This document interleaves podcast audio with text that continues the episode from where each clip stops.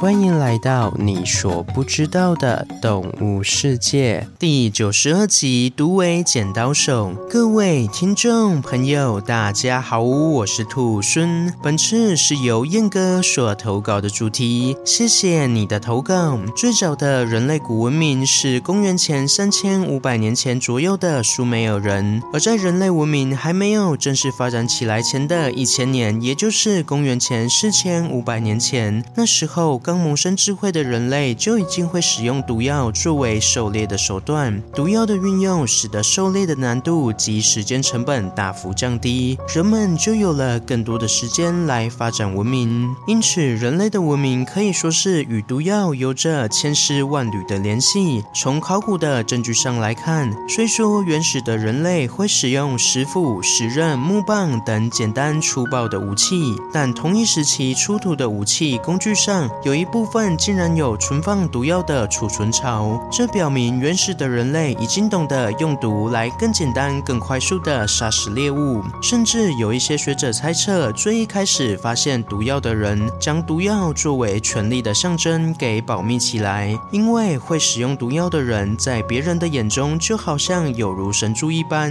只要他用刀子轻轻的刺上一级，猎物就会轻易的死亡。如此一来，同一部族的人们就会渐渐的相信这个人就是神的代理人，于是巫医的概念就应运而生，有了足够的食物与宗教信仰来团结人民，最初的文化种子也就播种成功了。于是几千年后的人类文明开始萌芽，同时毒液的使用也日益完善，甚至公元前三百三十一年的罗马时期，用毒已经是习以为常的事了。据传当时的帝王尼禄更是爱用氰化物来毒杀他不喜欢的人民，甚至是自己的亲人。不过，毒液的使用也不只有杀害而已。随着时间的发展，毒药也产生了许多不同的用途。不达致死量的低剂量毒药，甚至可以作为药物麻醉剂，用于救治人们的事情上。毕竟，就算是药物，如果剂量过高，也是会变成毒药的。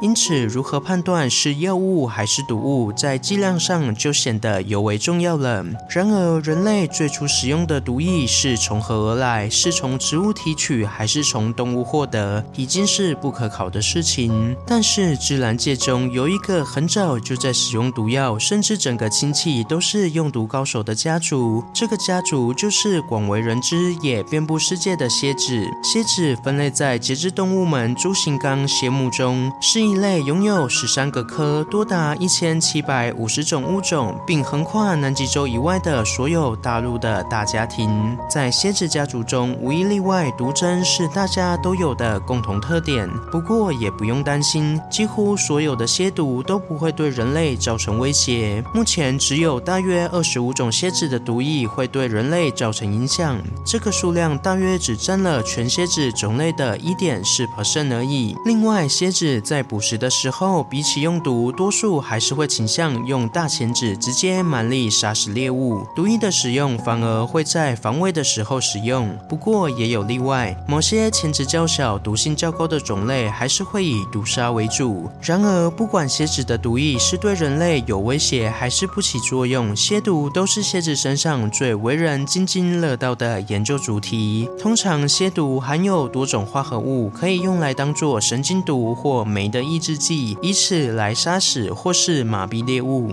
但随着研究的深深入，人们也发现，蝎毒不只是杀生的武器，也是治疗药物。例如，蝎毒中的绿毒素被证明可以与最常见的脑癌，也就是胶质母细胞瘤的癌细胞结合。这项发现无疑是非常重大的，因为脑癌不像其他癌症可以多切掉一些周围组织来确保有将癌细胞给切除干净，而是必须尽可能的保留更多的脑组织。因此，定位脑癌癌细胞确切的技术就显得尤为的重要。而可以和胶质母细胞瘤的癌细胞结合的绿毒素就被作为定位用的显影剂使用，帮助外科医师更加精准地定位出脑癌的位置。此外，在其他研究中也发现蝎毒还可以作为肺结核分支杆菌的抑制剂使用。这个研究成果来自墨西哥国立自治大学加莫诺利加的团队，他们以墨西哥本地的梁龙蝎毒液作为研究对象。在研究初期，他们发现。这种蝎毒一旦暴露到空气中，马上就会产生红色及蓝色两种颜色的化合物。这两种化合物经过质谱仪与核磁共振光谱分析后，确定了它们是含有苯醌的化合物。虽然蝎子的产毒量很少，无法对蝎毒进行更精确的 3D 构型分析，但所幸要合成这种化合物的难度并不高，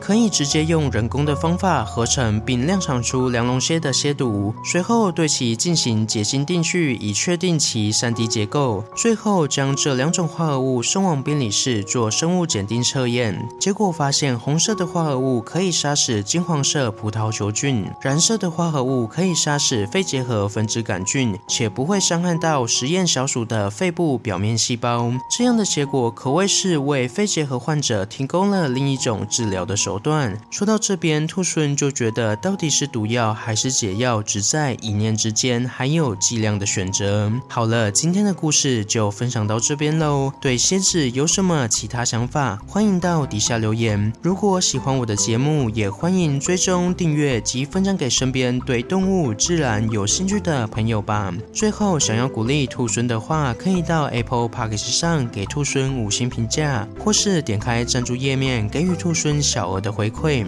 回馈的金额一部分也会捐给相关的动物福利机构哦。这样一来，除了可以给兔孙鼓励外，还可以做善事。那我是兔孙，我们下次见，拜拜。下集预告：灵长类的最强肉体。